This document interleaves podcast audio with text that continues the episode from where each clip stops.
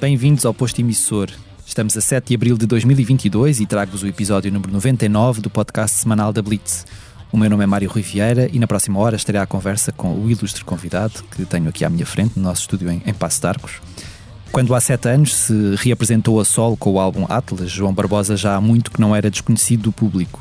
De Lil John dos Buracos Som Sistema passou a assinar como branco e com a entrada da banda numa hibernação que dura até hoje, apostou todas as fichas no seu trabalho em nome próprio, mas também na produção de música para artistas como Dino de Santiago, Carlão, Prof Jam ou Rita Vian. Chega ao posto emissor no momento em que edita o terceiro álbum de estúdio, que tem como título Obrigado. Diz que é um agradecimento em formato disco ao público que o acompanhou nestes dois anos difíceis de pandemia e nele encontramos um reflexo das pesquisas sonoras que fez ao planear os DJ sets que gravou em locais improváveis espalhados pelo país. E não só. Bem-vindo, João. Obrigado. Obrigado por Obrigado. teres aceitado o nosso, o nosso convite. Obrigado eu pelo convite. E por estás aqui no posto emissor 99, estás mesmo ali à beirinha do 100, uh, quase. Assim que disseste 99, não me saiu da cabeça exatamente estavas... essa, essa, questão que era tipo, era mais uma semana. Era mais uma semana e, estavas, e eras o convidado número 100. Dava direito a alguma coisa de graça, não? Tipo o cliente número 100. Pois é provável, não sei. Temos de, temos de ver quem é que vai ser o convidado da semana que vem e o que é que podemos uh, arranjar nesse sentido.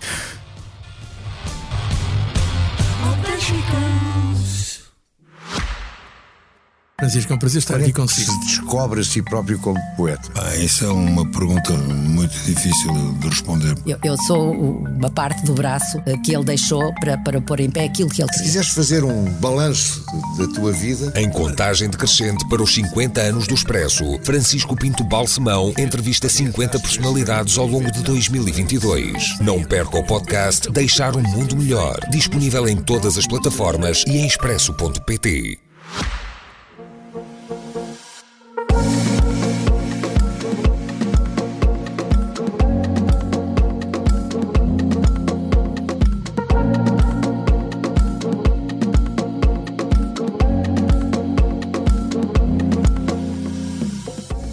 Tu dizes que este obrigado é uma forma de contrariar a, a tendência de deixar os agradecimentos para o fim, e eu perguntava-te se também é uma, uma, uma, forma de contrariar o facto de, de, de obrigado ser uma palavra um bocado uh, subvalorizada e de nós muitas vezes não agradecermos uhum. uh, tanto, se calhar, quanto, quanto deveríamos às pessoas que nos rodeiam, ou, ou mesmo no teu caso, os, os, teus, os teus fãs que te seguiram este obrigado é, é, é, uma, é uma palavra grande, apesar de, apesar de estar estilizada como OBG, não é? Sim. Uh, é, é um bocadinho de, de, todas, de várias coisas que relaciono-me com várias coisas de, de, da forma como descreveste o obrigado, mas acima de tudo, e se calhar começando aqui pelo lado mais generalista e social, eu acho que nós em, em os portugueses em geral não têm assim muita facilidade em expressar sentimentos, não é? Tipo aquela coisa do eu amo-te, uhum. obrigado, etc, gratidão, tudo isso. E desculpa. Desculpa, exatamente.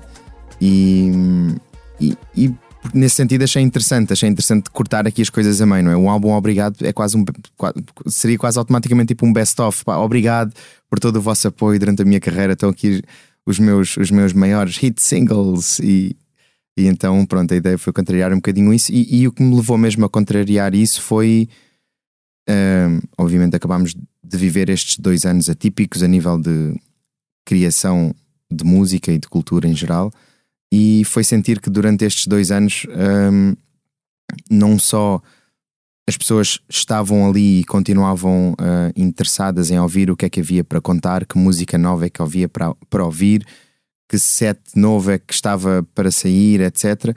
Como também, se calhar, ainda essa audiência aumentou.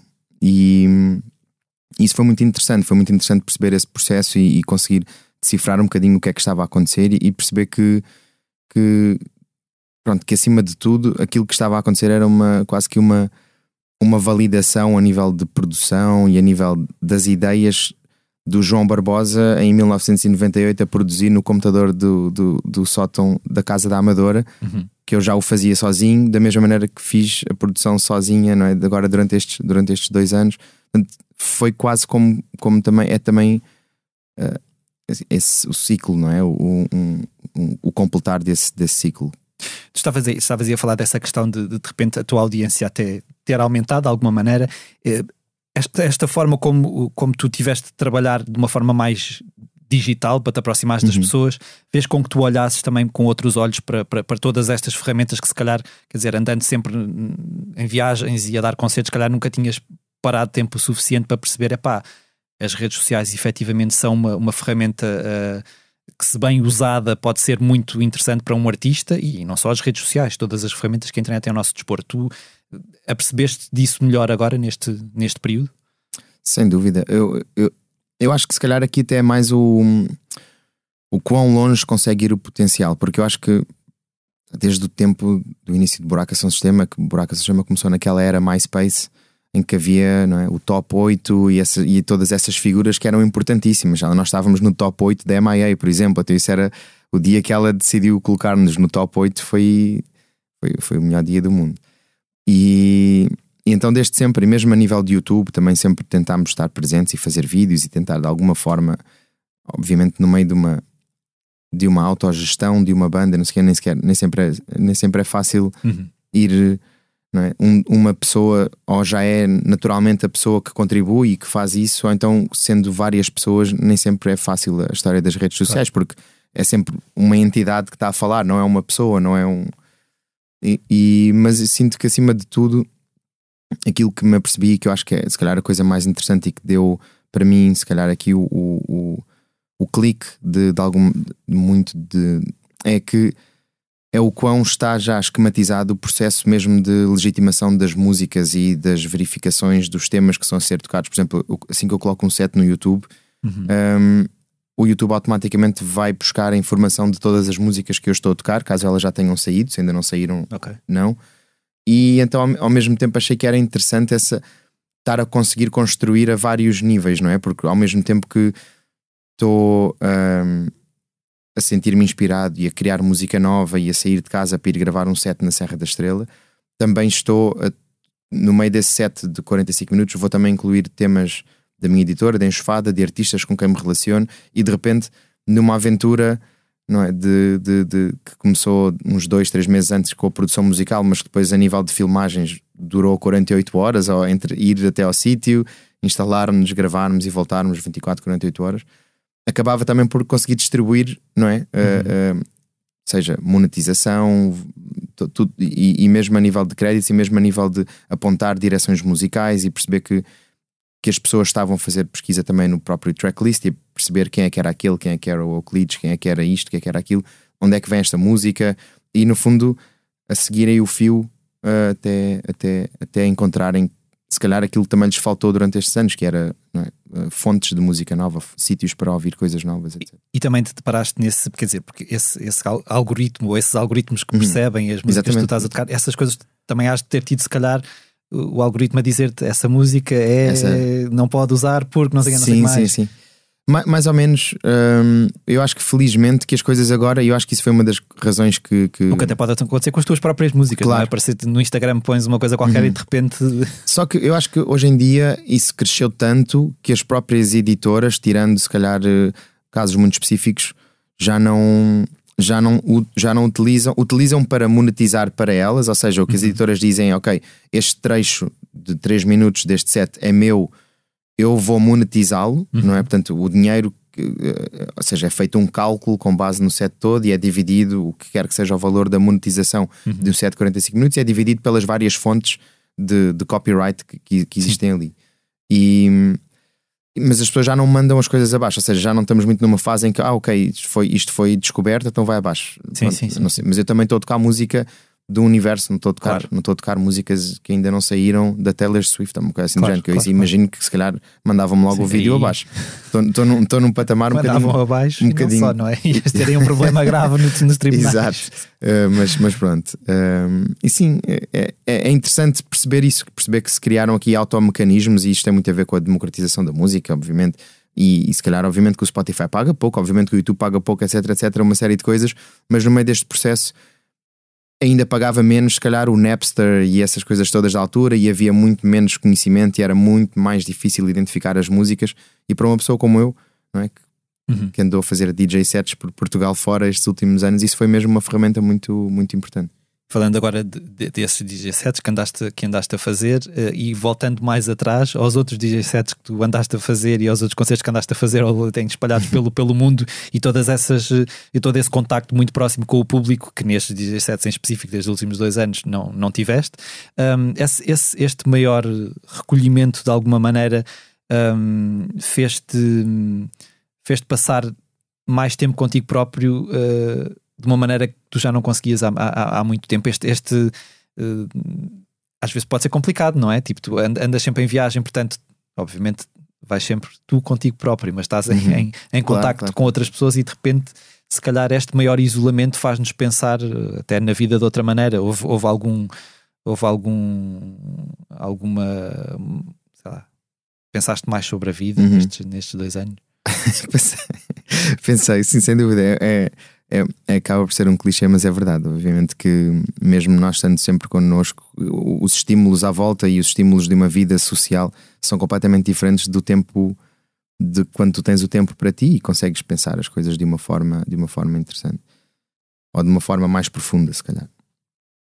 E uma das coisas que, pensando e levando aqui para o lado da música, se calhar, que, que, que que acaba, porque acaba o obrigado acaba por ser um resultado disso, desse pensamento e dessa, e dessa em que fui, por exemplo, buscar memórias e buscar uh, uma série de no fundo o disco, o disco todo é feito de memórias e é feito de viagens uh, e paisagens, não é? No fundo, tentar perceber que sítios é que eu fui quando era mais pequeno, que sítios é que me marcaram, perceber paisagens que eu achava incríveis e porquê e perceber, não é? Tipo, ir montando um bocadinho esta, esta viagem aqui por Portugal e também ao mesmo tempo ir percebendo quando, conforme estava a criar música para, para todos esses momentos, estava, essa música estava a absorver tanto as paisagens em si e, e, a usá-las como influência, mas também a trazer memórias. E, por exemplo, o disco agora abre com um tema que é o Senhora, que hum, que nasce exatamente aí de uma memória de, de uma canção que a minha bisavó me cantava para, para adormecer quando, quando eu era mais novo e que eu consegui encontrar um trechozinho que samplei e que, e que utilizei na, na uhum. no tema. E tudo isso para mim foi aqui. E quando eu falei há bocadinho de.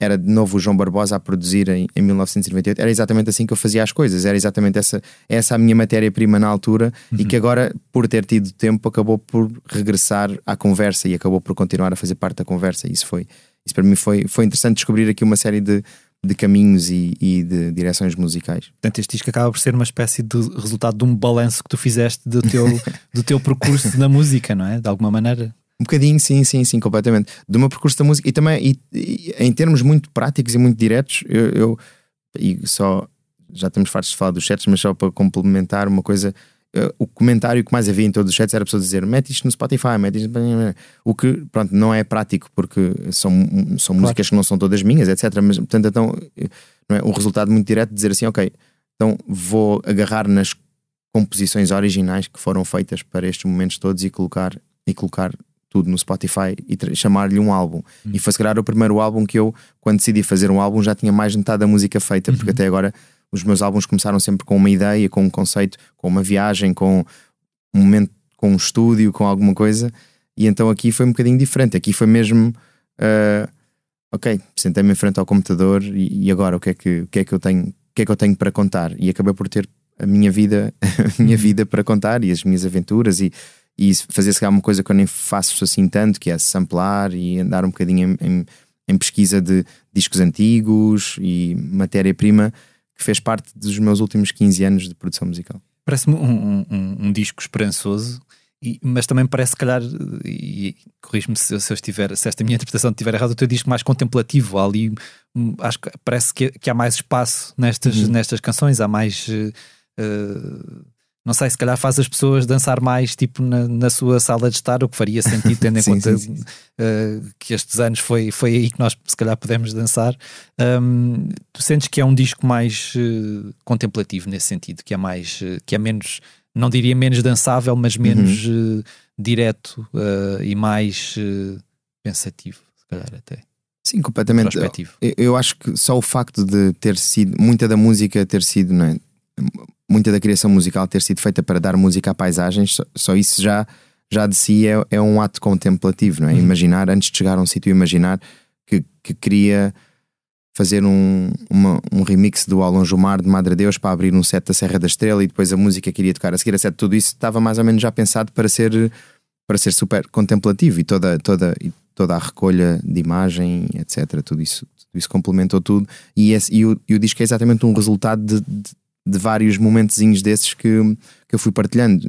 A música quase todo do disco já, já está nos sets de alguma forma, se as pessoas quisessem muito juntar os, os bocadinhos Já de estava sets, já estava ali mais ou menos o álbum. E, e sim, sem dúvida que, que, que foi um disco de parar e pensar, mas também ao mesmo tempo, quando estava a criar a música, tinha consciência que queria lançar o disco na altura de fronteira que estamos a viver agora. No fundo, estamos aqui num, num período em que, em que, em que de repente é, as coisas podem eventualmente voltar a acontecer, podemos voltar a, a celebrar a música, as pistas de dança da mesma Num forma mundo diferente também, num, não é? num mundo um bocadinho maneira. diferente. E isso, isso para mim também me influenciou muito também a produção. Eu nunca, eu nunca, não produzi o disco para achar que as pessoas iam ouvi-lo totalmente em casa, mas produzi o disco achar que também o poderiam ouvir em casa. Uhum. E isso, se calhar, foi a grande diferença relativamente a discos anteriores. Estavas aí a falar do, do Senhora, de, de- de- desse tema dizes que foste buscar um trecho de uma canção que a tua avó te cantava. Um, eu acho que é, é a primeira vez que eu te, te ouço a ir buscar alguma tradição Uhum. à música portuguesa. Quer dizer, tu já. uh, as tuas influências são obviamente globais e, e- e tudo, em todas as partes do mundo caberá na tua, na tua música, mas se calhar de uma forma mais direta foi a primeira vez que eu te vi. Uh, é, é uma coisa que te interessa cada vez mais?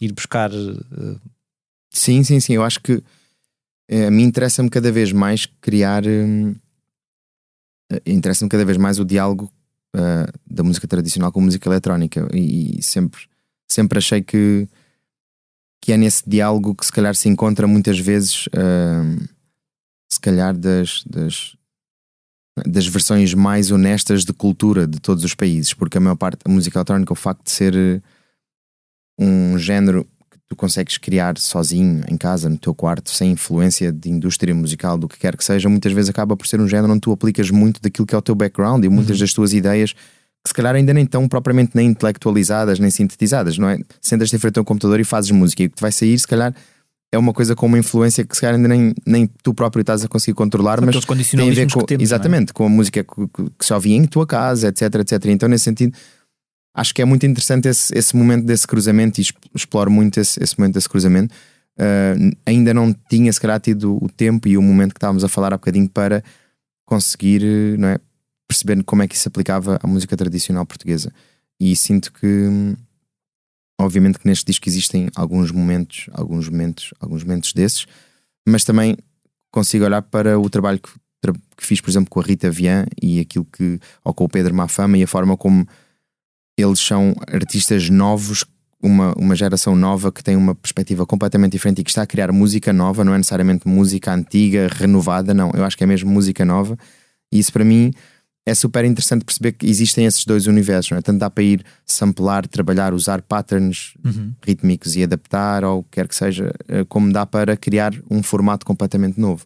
Isso para mim foi o que me inspirou. Para mim, o trabalho com a Rita Vian é, é, é muito especial perceber que ela é uma pessoa que, se calhar, uma sexta-feira à noite acabou de jantar e, e- e depois do jantar toda a gente cantou o fado ali em casa, não é? Até, e depois ela, à uma da manhã, foi para o Lux e viu um concerto de buraco São Sistema. E esse, esse, o que acontece nesse cérebro, a criação musical que vai acontecer de uma pessoa, não é? Que tenha feito essa experiência vai ser sem dúvida muito interessante e eu estou muito curioso para ouvir o que é que vai ser e para ver realmente o crescimento dela, porque eu acho que a exposição foi muito, foi muito a coisas muito diferentes e a, e a mundos completamente diferentes que, que, mas que no fundo vão todos fazer a mesma coisa porque aconteceram na mesma noite, na mesma cidade, Uhum. não é? Tipo, E ag- agora voltando bem lá atrás, eu acho que nunca te fiz esta pergunta: como é, que- como é que a música se cruzou na tua vida? Como é que a música apareceu como uma coisa importante foi mesmo, vida? foi mesmo através da, da produção de, de- da produção da música e de computadores e de perceber que conseguia criar a música que eu queria com, com Mas que idade é software. que?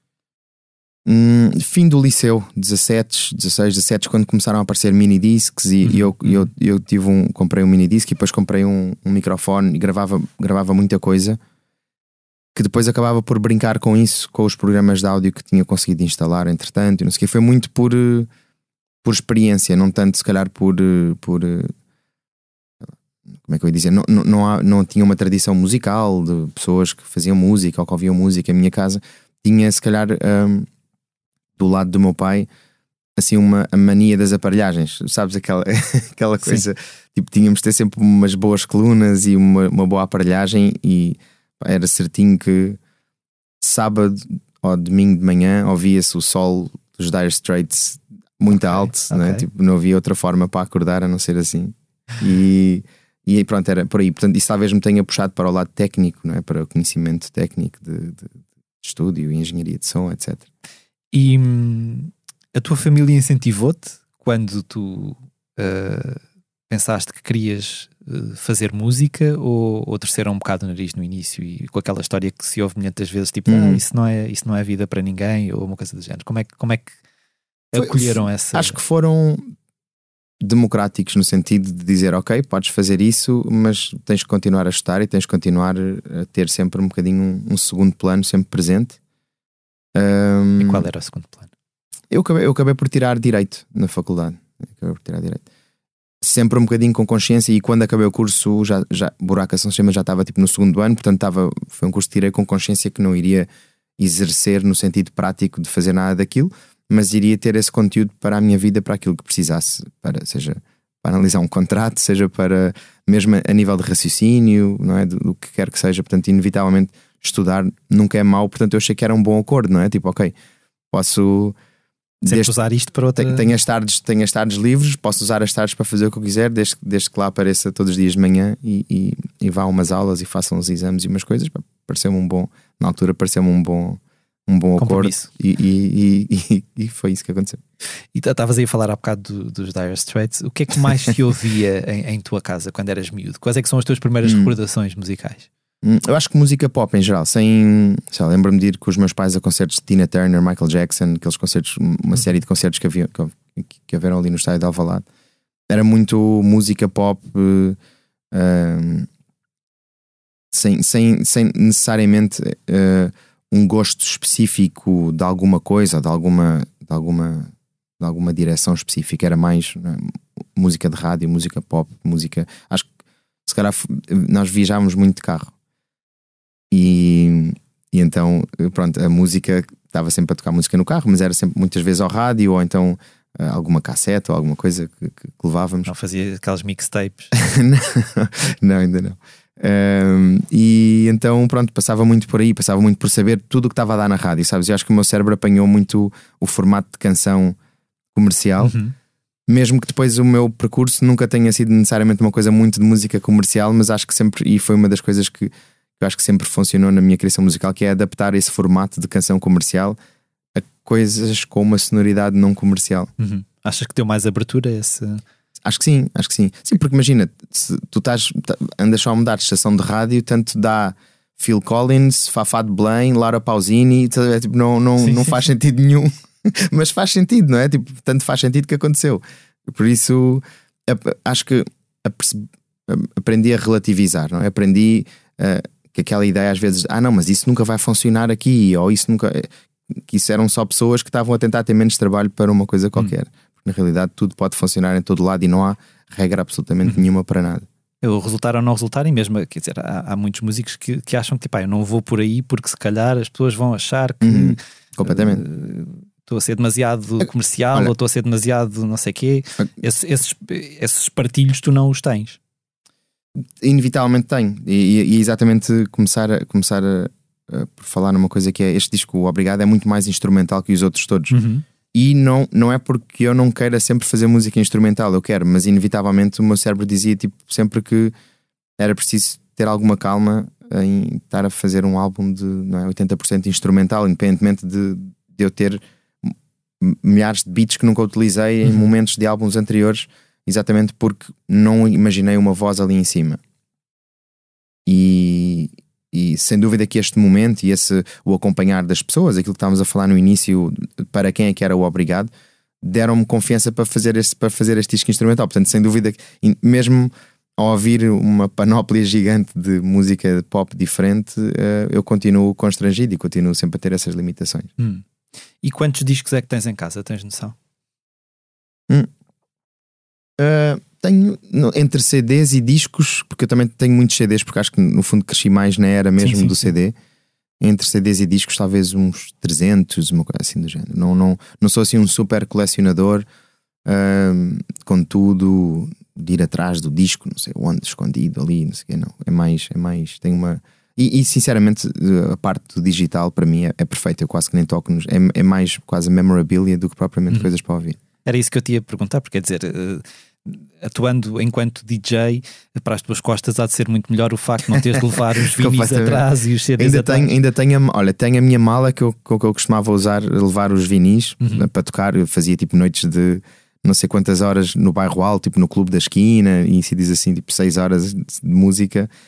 Ahm, tinhas de tocar os dois lados do disco, não, não havia hipótese, porque nunca irias conseguir levar tipo três malas de discos. Eh, transformei a mala de discos num, num vaso com uma planta, Ah, Muito bem. com uma planta, yeah. portanto, continua a fazer parte da minha vida, mas de outra forma. Mas por outro lado, a, a, a pen ou, ou a nuvem não tiram algum romantismo também à, à, à coisa. Uhum. Eu, eu acho que há momentos para tudo, sem dúvida. Hum, cada vez mais tu ouves falar, ou pelo menos de, de vi- vinyl bars ou coisas tipo, meio que o conceito vem um bocado do Japão, entras e é um, um bar em que só, só se toca vinil e é o próprio proprietário que tem tipo a sua própria coleção toda exposta e vai tocando uns temas e dependendo do que é que as pessoas querem ouvir, não sei que coisa assim, conceitos desse género que já existem também em Lisboa e por aí. Eu acho que existem momentos para noites assim, existem momentos para outras noites completamente mais desarrumadas. Eu nunca não tenho muitos preciosismos desse tipo de achar que a música tem que ser tocada daquela forma, não sei quê. Pessoas que DJs que não tocam MP3 e coisas do género sempre me fez, sempre, se- não sei, sempre me fez um bocado de confusão. Aquela, aquela ideia de que o som do vinil tem aquela Sim, coisa os- mais orgânica, sujidade, coisas- não é um. eh, esse- Eu acho ótimo, e, é, e se calhar é verdade. vinil. As pessoas que acreditam realmente nisso, eh, eh, pronto, tudo bem. Eu não, eu não, eu não, não é? Eu acho é que às vezes eu, eu gosto também de ser prático e Uhum. tudo, tudo certo. E nessa coleção de discos que tu tens, há algum que seja assim, que tenha um valor maior, quer seja pá, mesmo monetário, mas particularmente emocional? Há algum que seja assim, aquele disco que tu tens efetivamente orgulho de ter na Hum, tua coleção?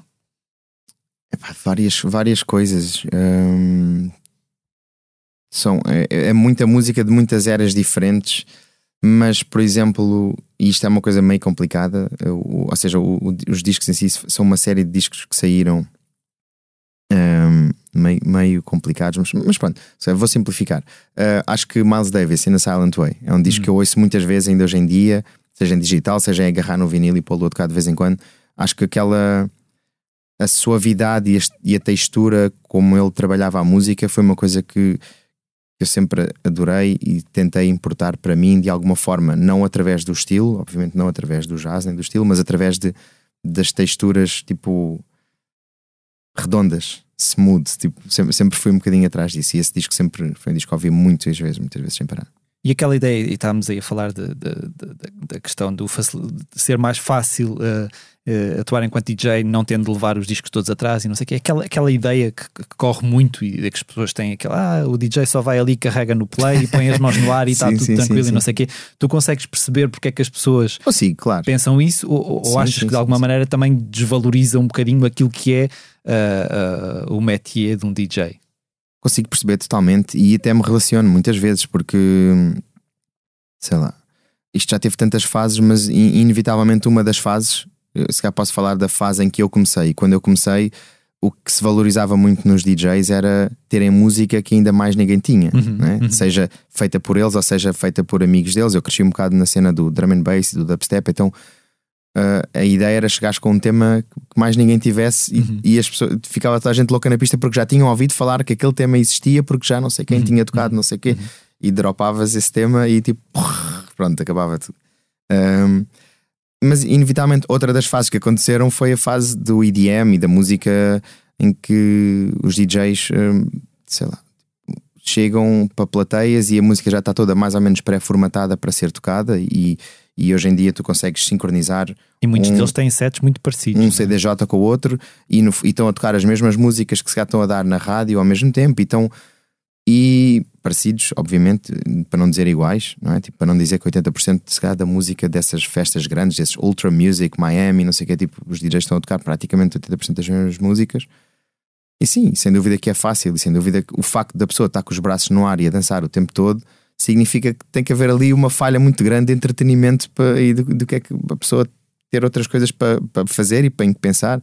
Não quer dizer que não me aconteça a mim e eu próprio uh, tento trabalhar os temas para nos concertos e nos sets poder conseguir me divertir também, porque acho que isso é importante e isso consegue-me dar uma noção de leitura de público, de pista diferente, não é? Conseguir conseguir parar e dançar, mas na realidade tento também estar um bocadinho ocupado e tento que aquilo que eu estou a fazer tenha algum tipo de, de intervenção minha, não é? Mais que não seja ter trabalhado a noite anterior até às quatro da manhã para ter uma versão incrível de um som qualquer para tocar numa noite e se calhar o trabalho não acontece propriamente na pista de dança uhum, ou no uhum. momento em que estás a atuar, Já. mas aconteceu, aconteceu na noite anterior. Mas aí também vais perceber que o sorriso na cara que a pessoa tem não é exatamente o sorriso de estar só a tocar uma música que já tocou 80 vezes. Uhum. Vais perceber que aquilo está tá, tá, tá a tocar por uma razão e isso faz sentido. Portanto, há espaço, há espaço para tudo. Há espaço para Sim. o DJ superstar que está ali e carrega no play, há espaço para, para, para a pessoa acho que. que... Acho que é, depende como tu quiseres ler. Eu sempre, por exemplo, agora nos meus concertos acabei por transformar o, o, os meus DJ sets em concertos e em performances audiovisuais e estou a misturar o áudio e o vídeo ao mesmo tempo. Então eu até tenho um bocado de dificuldade porque eu acho que eu, eu, vejo fotografias de concertos e eu estou sempre com a cabeça enfiada ou no computador ou no controlador a ver o que é que está a acontecer. E hum, às vezes tenho que me lembrar e olhar tipo para cima, porque não imaginam o que é que é. Estava a tocar no outro dia no, no Super Boca Arena no Porto, as pessoas não estavam a gostar-me e eu nem estava a reparar e imaginar o que é olhar para cima e as pessoas já se tinham ido todas embora. estava sozinho na sala. Não? Como é que um, o Lil Jon passou a J-Wow e depois passou a Branco? Há alguma, alguma história por trás destes três? Uh, várias crises o, de o João, eu, o João eu percebo porquê, porque quer dizer, certamente que eh, fora de Portugal toda a gente dizia João yeah, em vez de João. João, é? yeah, era, era. Foi muito, foi muito por aí. Eu acho que havia um bocadinho, imagina, eu vim sempre de trabalho em coletivos, em ambientes sociais, desde coletivos de DJs até, até uh, parcerias e projetos com o Calaf, com o Rui Pité, com o Riot, com.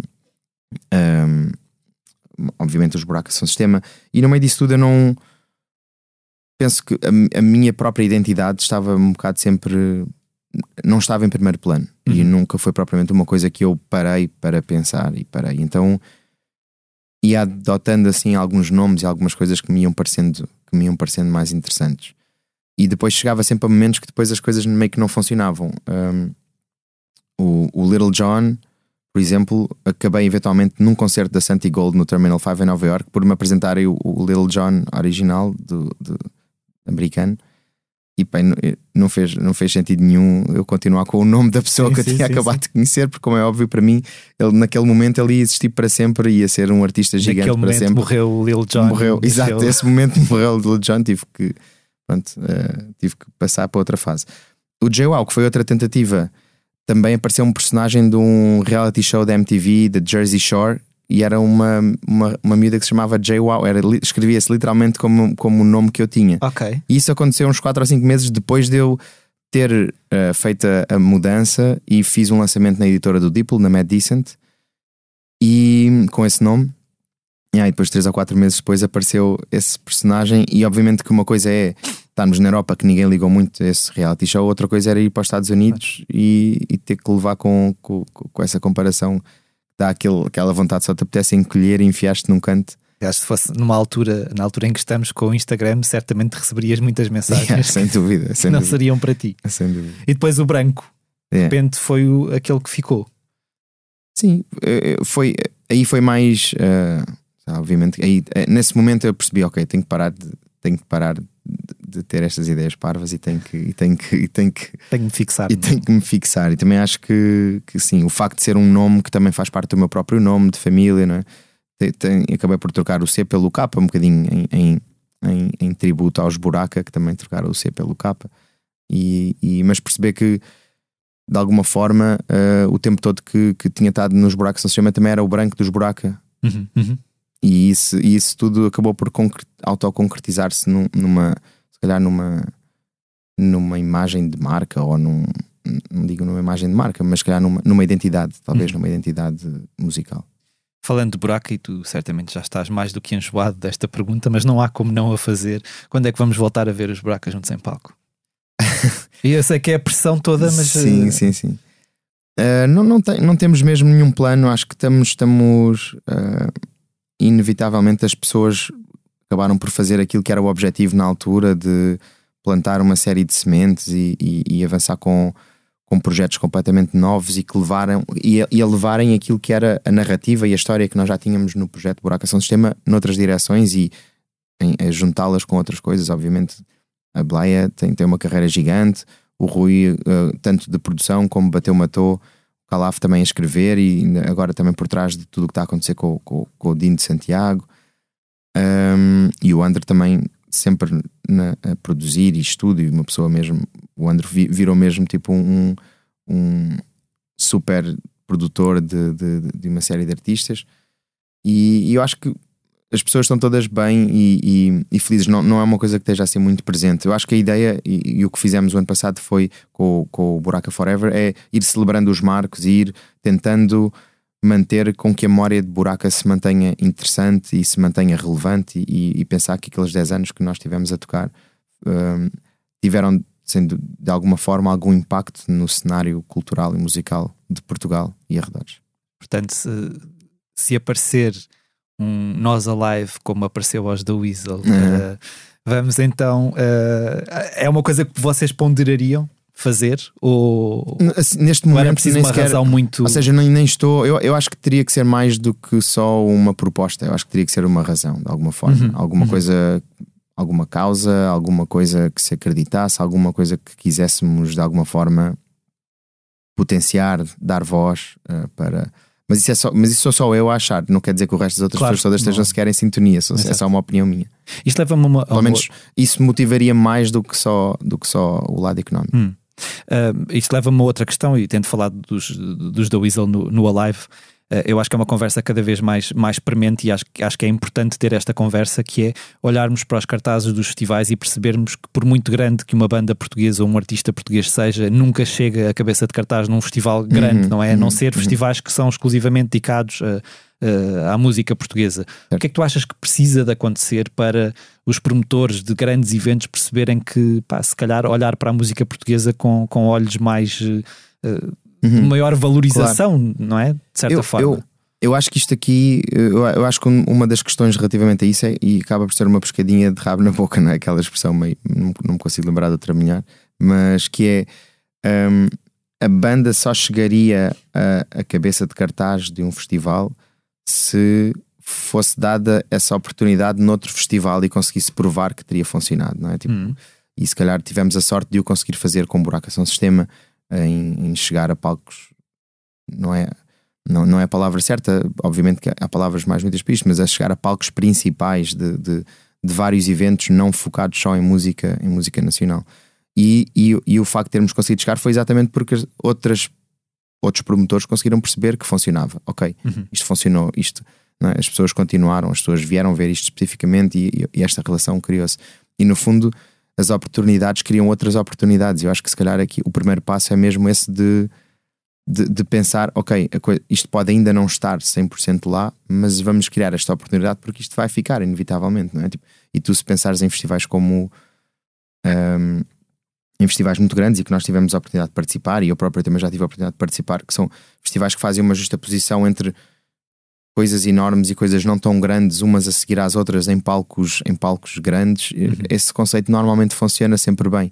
Acho que é mais uma questão, às vezes, de sensibilidade e de, e de saber informar as pessoas de, de, do que é que está a acontecer. Portanto, eu acho que acima de tudo, eu, inevitavelmente, e acho que cada vez menos, mas eu acho que ainda sento um bocadinho aquela ideia, uh, ainda está presente em, em algumas gerações que operam a música e culturalmente em Portugal a ideia de que ah, era uma frase que nós ouvíamos muito no início, é tipo, ah, isto tem qualidade, isto nem parece português. Hum. E, e, eu acho que de alguma forma ainda existe um bocadinho em, algum, em alguns cantos, em alguns recantos de, de, do, panorama, do panorama cultural, mas eu acho que inevitavelmente pá, é, tem que morrer e vai morrer, é? porque óbvio tem qualidade, é óbvio que é igualmente bom, até melhor e mais diferente e só ainda não tomou conta do mundo porque ainda há uma série de, se calhar, mecanismos técnico-profissionais e de indústria que ainda não, ainda não souberam uh, agarrar no, naquilo que é a música de expressão portuguesa mundial e, e catapultá-la para o centro do mundo.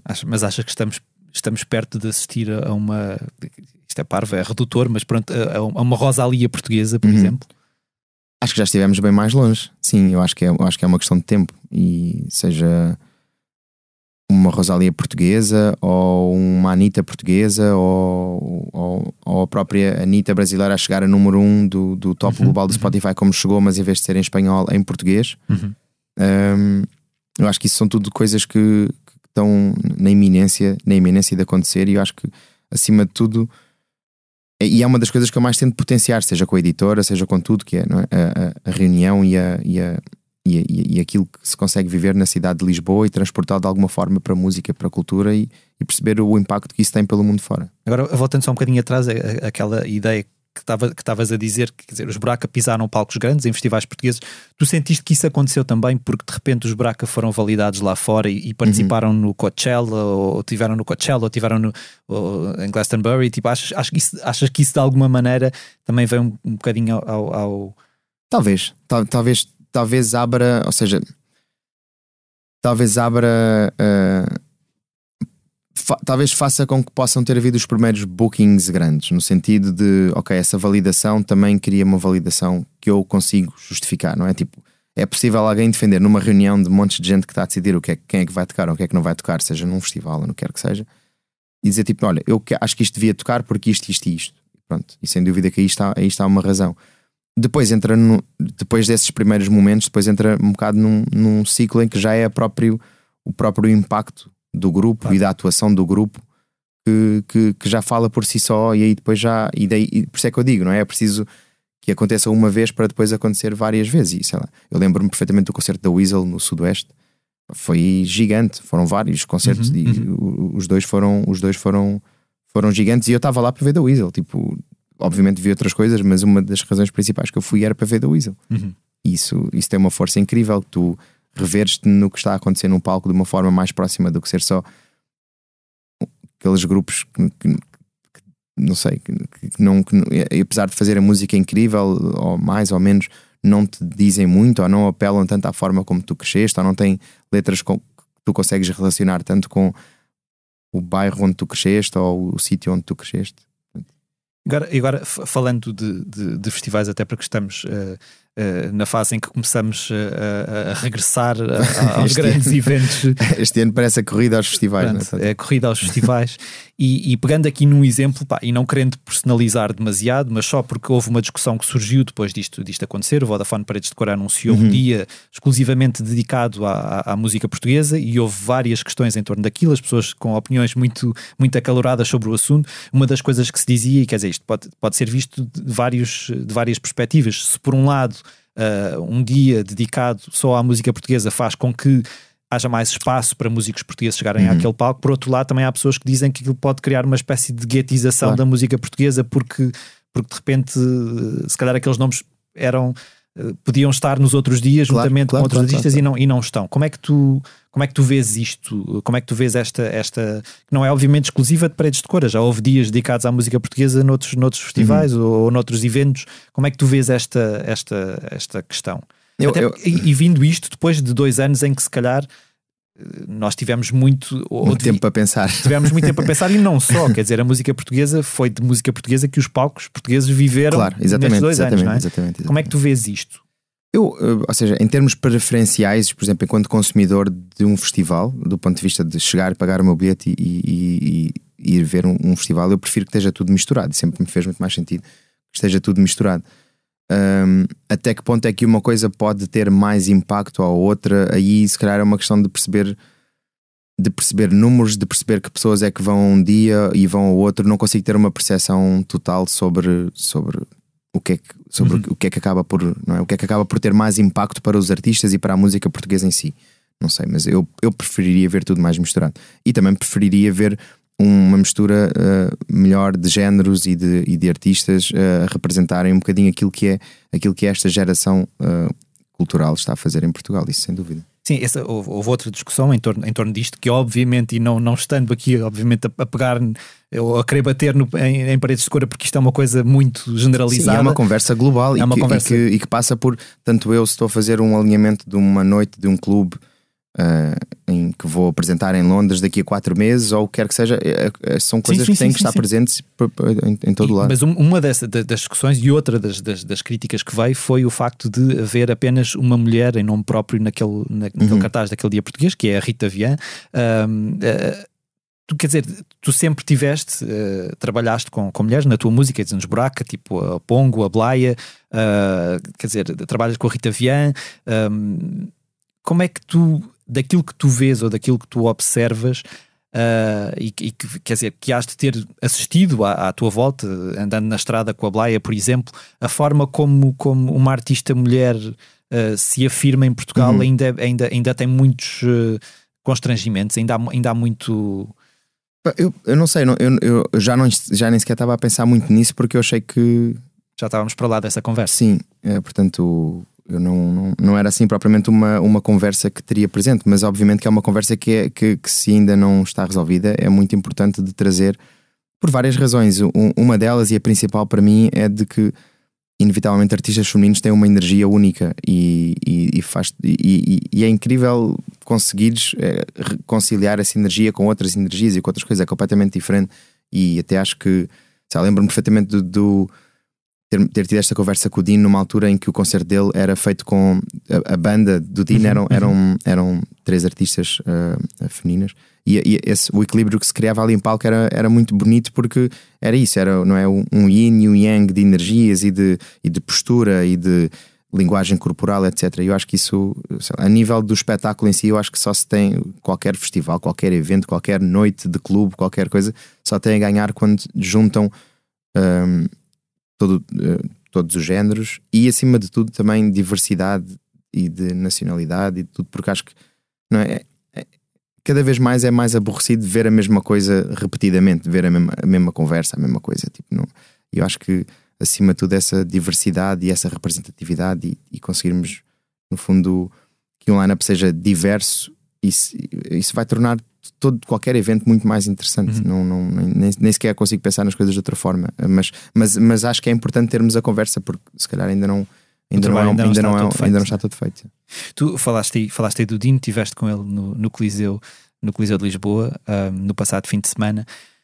Olhando para tudo aquilo que o, que o Dino uh, conquistou nos últimos anos e, e, mesmo artistas como o Julinho KPSD, mesmo o Pedro Mafama, um, um, faz-te faz perceber que o trabalho que de alguma maneira os Buracafons, os Buracafons Sistema fizeram até a partir pedra no sentido de abrir a mentalidade para o público português uhum. para outro tipo de sonoridades que venham de que venham de outros de, de outros de outros locais mas que ao mesmo tempo uh, tenham tido uma influência também naquilo que é a história uh, uh, da, da música e da cultura portuguesa não é tu, tu sentes que estamos num momento em que em que em que as coisas estão finalmente a, a abrir-se de uma maneira mais generalizada, porque quer dizer, os buracos são sistema eram um farol uhum. no meio de um marasmo, se calhar, na altura, não é? E agora de repente começas a ver uma série de artistas a afirmarem-se uh, com backgrounds uh, uh, diferentes e a fazer música que, que traz muita coisa diferente para cima da mesa. Uhum. Eu acho que é, é, é, aquilo que estamos a falar são vários. O que, está, o que estás a falar são vários assuntos. Um, aquilo que eu sinto, e isso era uma coisa. E se pensarmos, o Buraco Não Se Chama acabou, o último concerto foi em 2015, ou uh, 2016, desculpa. E se pensarmos em 2016, uh, tinhas em, por exemplo, em várias rádios e em playlist, coisas como Anselmo Ralph, uhum, Nelson uhum. Freitas, tinha já uma série de canções muito grandes desse, de, de, de artistas cabo-verdianos, angolanos, uh, que cujo género era kizomba. É? Uhum. Tipo, aquilo que eu. Ou seja, quando nós falamos em abrir mentes, as mentes já estavam a consumir uhum. música. As mentes já estavam a consumir a música da, da, da diáspora de, de, de, expressão portuguesa. Quando vocês acabaram. Quando, nós acabámos surgiram... e, a meio, e a mesmo a meio do processo, porque no fundo eu lembro-me perfeitamente de Buraco a partilhar o palco, por exemplo, com grupos como Irmãos Verdades, por exemplo, uhum. que, que, que, já, que, já são um grupo de Kizomba e que já. E que, portanto, isso isso existia, isso estava presente, a mente já, já tinha esse espaço. Se calhar aquilo que não estava efetivado era uma intelectualização de que aquilo estava a acontecer. As pessoas não tinham essa consciência. Estava a dar uma música na rádio e as pessoas estavam a ouvir essa música. Mas e perceber, não é? Perceber o impacto cultural que isso poderia estar a ter ou não, isso se calhar é preciso, são precisos vir artistas como o Dino ou como que consigam de alguma forma sintetizar isso e, e conseguirem fazer-te pensar sobre o que, é que tu estás, o que é que tu tens estado a ouvir nos últimos dois anos e tu pensares que na realidade se calhar 50% da música que tu ouviste na rádio nacional 50% da música nacional que tu ouviste na rádio nacional dos últimos 10 anos é de origem ou cabo-verdiana ou angolana Uhum. e isso é uma coisa isso é uma, é uma coisa só ainda não foi pensado não é tipo obviamente o Dino é o que é hoje mas também havia a Sara Tavares Uhum, ah, só uhum. que se calhar nunca foi abordado de uma forma em que, em que a Sara Tavares estivesse a dizer: olha, ok, isto, este, isto é o meu statement. Não é? E o Dino está a fazer disso um statement. Isso, é importante que ele faça disso um statement porque é importante que isso seja um, um assunto. É importante nós termos essa consciência, é importante termos essa intelectualização, porque isso, senão andamos a mentir a nós próprios há muito tempo e, acabamos, e acabam por acontecer coisas meio parvas e pessoas com opiniões meio parvas em que se calhar dizem isto e aquilo sobre determinadas pessoas, mas depois ligam o rádio do carro e, E vão ouvir. e- e vão ouvir uma, um- uma coisa que, que, que vem exatamente de uma cultura que elas acabaram de dizer mal sobre. E Isso não faz sentido absolutamente nenhum e é, e é uma hipocrisia muito grande que eu acho que se, andou, que se anda a viver. Portanto, eu acho que as mentes já estavam abertas, já estava tudo a acontecer. É preciso é intelectualizar os mentes, é preciso é informar de que, que, não, que, pronto, que já, já passámos essa fase, já não faz sentido. Não faz sentido isso. E agora, para, para terminar uh, a, nossa, a nossa conversa, quais é que são os teus planos para, o- para o futuro mais, mais próximo? Já tens viagens marcadas? Já, tu sentes que a vida já está Uhum. a voltar ao normal em termos profissionais para ti? Sim, Ou- acho, acho que eu acho que existe muito hum, uma vontade de- dos artistas de tocar. No meu caso, estou com muita vontade de tocar, obviamente, e de, e de, e de, de voltar, de voltar a palcos e palcos diferentes e vários tipos de palcos e vários formatos, várias coisas. E acho que existe também muita vontade das pessoas de, de viverem e de dançarem. Senti muito isso por todas as mensagens que recebi agora depois do concerto do Super Boca Arena no Porto, que para muitas pessoas foi a primeira noite que se entregaram totalmente à dança e a estarem com outras pessoas a dançar e não estarem preocupados. Recebi mensagens, vi stories e coisas e pá, devo ter apanhado Covid, mas não faz mal, valeu a pena, sei lá, o que quer que seja, coisas assim meio. Eu sinto que, esse- que essa energia está tá, tá a comandar neste momento os próximos passos da música e quem sou eu para contrariar, porque aquilo que eu quero também realmente é, é tocar e ter pessoas à minha frente a dançar e pistas de dança e pessoas a suar e, e pronto, e tudo aquilo que tudo aquilo que o género musical onde eu me insiro eh, tem direito.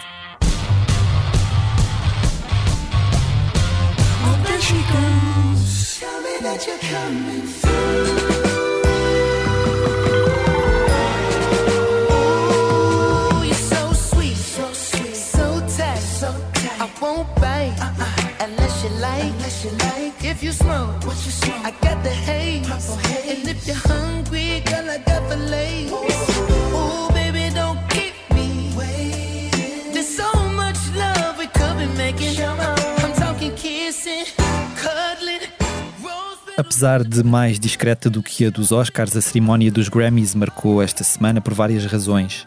John Batiste, os Silk Sonic de Bruno Mars e Anderson Paak e Olivia Rodrigo saíram de Las Vegas com vários prémios, mas a estrela maior da noite foi Volodymyr Zelensky, presidente da Ucrânia, que num discurso sentido pediu ao mundo que não fique calado sobre a invasão da Rússia ao seu país. Digam a verdade sobre a guerra nas redes sociais, na televisão, apoiem-nos de qualquer forma que puderem, mas não fiquem em silêncio. Apelou Zelensky antes de John Legend interpretar a canção Free, acompanhado por duas art- artistas ucra- ucranianas. A cerimónia ficou ainda marcada por homenagens a Taylor Hawkins, falecido baterista dos Foo Fighters, relembrado não só pelo apresentador Trevor Noah, como por Billie Eilish, que atuou usando uma t-shirt estampada com a cara do músico. Os Foo Fighters, que cancelaram a sua atuação na cerimónia por razões óbvias, sagraram-se vencedores de três prémios, incluindo os de melhor álbum e melhor canção rock. Marcam também esta semana uma série de confirmações para os festivais de verão portugueses. Entre os nomes anunciados recentemente para o Vodafone Paredes de Cora, que se realiza entre 16 e 20 de agosto, encontram-se Perfume Genius, Marcia, John Talbot, Boy Harsher ou Kelly Lee Owens. Mais a sul, no Meco, entre 14 e 16 de julho, o Superbox Super Rock vai receber uma atuação especial dos Capitão Fausto, com o maestro Martim Sousa Tavares, mas também um DJ set dos Foles e concertos de Golden Slumbers, Tourist e Claptone. Depois de atuar em nome próprio em Lisboa, o colombiano Maluma regressa para atuar no Mel Marés Vivas, em Vila Nova de Gaia, no dia 16 de julho. Fora de festivais, foram ainda confirmados concertos de Mac DiMarco no Porto e em Lisboa em setembro, The Weather Station em Braga, Porto, Setúbal e Faro no início de junho e dos regressados Backstreet Boys na Altice Arena em Lisboa a 3 de outubro. Os Evanescence também remarcaram o concerto em Lisboa, que passa agora a ser no Campo Pequeno, no dia 12 de dezembro. Para consultar todas estas informações em pormenor, basta seguir para o site da Blitz. Portanto, tivemos, tivemos aqui um mash, um mashup estranho de, de Mark DiMarco e Backstreet Boys e Evanescence. Parece um bocado o regresso de Tens, tu, vais, tu vais atuar em, em, em, festivais, tens o Sol da, o Sol da Caparica, Sim, não é? exatamente. Uh, tu costumas ir a festivais naturalmente de verão para ir ver alguma coisa ou só vais quando vais uhum. em trabalho? Costumo ir, costumo ir hum, se tem alguma coisa que me interessa ver, uh, costumo ir. Acho que o, tento ir o máximo possível. Acho que hum, o conceito de festival traz uma coisa muito boa, inevitavelmente, que é muitas vezes uma pessoa tropeça em música nova. Eu acho que isso é muito interessante. Sempre, sempre fui fã de entrar nas salas pequeninas dos festivais e tentar. Muitas vezes entro e saio em dois minutos porque não gosto do que está a acontecer, mas muitas vezes fico meia hora e acabo por descobrir um, um, uma, lá, uma banda nova, um artista novo, uma sonoridade nova, o que quer que seja. Quem sabe uns novos Backstreet Boys aí. Exatamente. Ou uns novos Evanescence. Eu lembro-me que o Buraco São Sistema tocou a seguir a Evanescence no Alive uma vez. Ok, ok. Muito bem. Muito bem. Cruzaste foi, foi com, com a Emily no, nos corredores. Tipo. Não, acho que é possível que sim.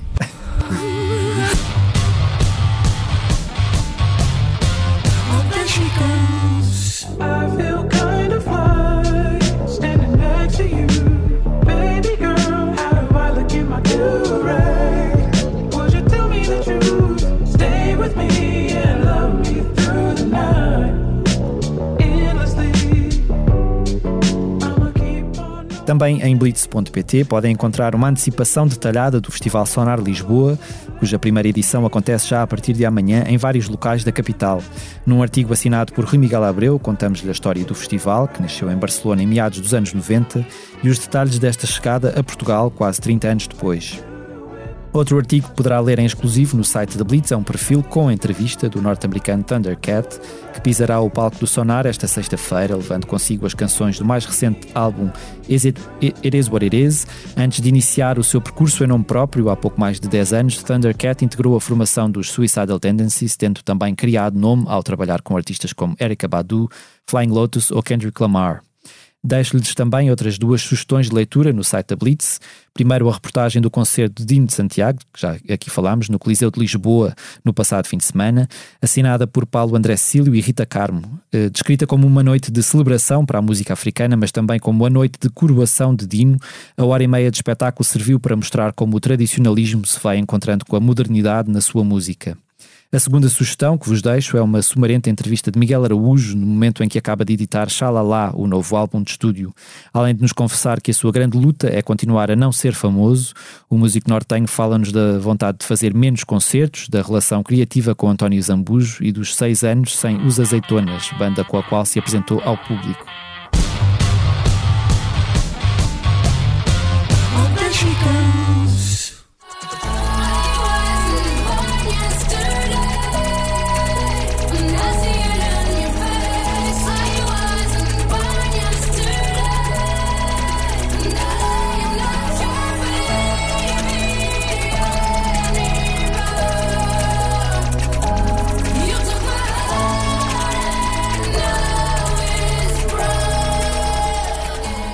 E falo-vos agora dos concertos a que poderão assistir nos próximos dias. Este fim de semana, de 8 a 10 de abril, realiza-se a primeira edição do Sonar Lisboa, que conta com atuações de, entre outros, Arca, Floating Points, IMDDB, Pongo, Molinex ou, claro, o nosso convidado branco, partilhando o palco do pavilhão Carlos Lopes com Gafacci. Esta quinta, 7 de abril, o brasileiro Ivan Lins, que recebemos no posto emissor na semana passada, atua no Teatro Tivoli em Lisboa e a 8 de abril, na mesma sala, apresenta-se Rui Veloso em formato trio repetindo a dose no sábado, 9 de abril, igualmente, no sábado, Diogo Pissarra sobe ao palco do Auditório Municipal Augusto Cabrita, no Barreiro. Rui Reininho leva as suas 20 mil éguas submarinas ao Teatro Cine de Torres Vedras. Tiago Betancourt sobe ao palco do Centro Cultural de Lagos e Rita Red Shoes apresenta o álbum Lado Bom no Teatro Virgínia, em Torres Novas. A 11 e 12 de abril, Rodrigo Leão e o seu Cinema Project estarão no Teatro Maria Matos, em Lisboa. João, além do Sonar, para lá do Sonar, que concertos é que tu já tens marcados? Um, olha, falámos do Sol da Caparica também no, no, aí no, no pico do verão. Uhum. Um, depois estou vou com o Dino para a Espanha para fazer três espetáculos agora também no final de abril, início de maio, um, de Valência, Barcelona e Madrid. Berlim também já está marcado para setembro e está-se a confirmar agora uma série de, de datas sumarentas para usar a tua. Há quanto tempo é que tu não viajas de avião? Um, a nível pessoal, tenho, trabalho. fui aproveitando algumas coisas em trabalho. Talvez a última viagem tenha sido um concerto também neste formato com o Dino Santiago em Londres, num, num, num espaço que é chamado Earth.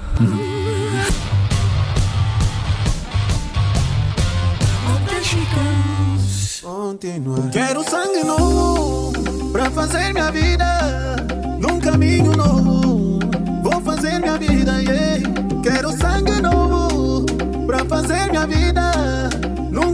novo. Vou fazer minha vida, yeah.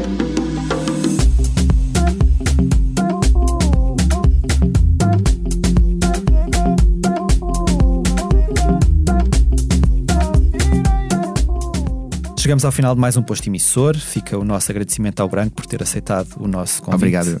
Os temas de abertura e conclusão do posto emissor são da autoria do Legendary Tigerman. Eu sou Mário Riviera e a edição multimédia esteve a cargo de João Luís Amorim. E finalizamos com uma leitura, como sempre, do nosso convidado. Chegou, Ok. chegou o momento. Uh, João, o que é que, Sim, o que, é que nos momento. trouxe este? Pronto, antes de, antes de mais, eh, é preciso perceber que eu nunca fui uma pessoa de palavras e mesmo em termos dos concertos, a primeira coisa que eu tento dizer nos concertos é tipo: olha, vou-me só calar, vamos dançar e. eh, Para- mas ao mesmo sempre tempo. dizer obrigado. Exato. Obrigado. Obrigado. Enquanto estás a fazer Ao, publicidade. ao mesmo tempo sempre me rodeei de pessoas com muito com muito com muito jeito para palavras talvez a, a mais notória de todas o Calaf que eventualmente ainda conseguiu agarrar em todo o nosso é? Nas nossas experiências e, e com base nisso é oficialmente um escritor é? com romances editados e, e, e tudo portanto é exatamente é exatamente um texto do Calaf que, que eu trouxe e, e curiosamente é o é parte da letra, porque o texto é muito grande, é parte da letra do primeiro tema do álbum do One Week Project, Strategies, Strategies of Survival, que saiu em 2004 e que foi, se calhar, tipo, o meu primeiro lançamento oficial, com mais sério. E o tema chama-se Sal e Cinzas. Ok. Um, por algo, eu, no, no meio da descoberta do texto para aqui, acabei por deparar aqui com uma série de conceitos que eu acho que até hoje se mantêm tanto na minha atividade musical cultural como também nas coisas que o Calaf tem feito. Portanto, acho que de alguma forma é, este foi um pontapé de saída interessante, mas muitas destas ideias ainda são, ainda são reais. Então, começava assim. De certa forma, isto é sobre o processo criativo. Tudo o que se move, o parar, movimento lento, barulho ou silêncio. Tudo o que nos envolve, amigos e inimigos, audição, visão, até quando se colabora, o sentido traz sentido. De onde vem a solidão? Não existem segredos. Apenas nos mantemos em silêncio. Para que tudo seja dito através de objetos. Eles reúnem a essência, o compromisso, a religião que querem que eu tenha, a revolução que querem que eu comece, a memória que querem que eu apague. Tudo se decompõe. Aí meu espanto. Cinzas, entre cinzas sal. Sal destas cinzas. Fogo para a redenção. O fogo liberta. Não existe uma segunda chance. É assim. É assim que comemos a tua arte.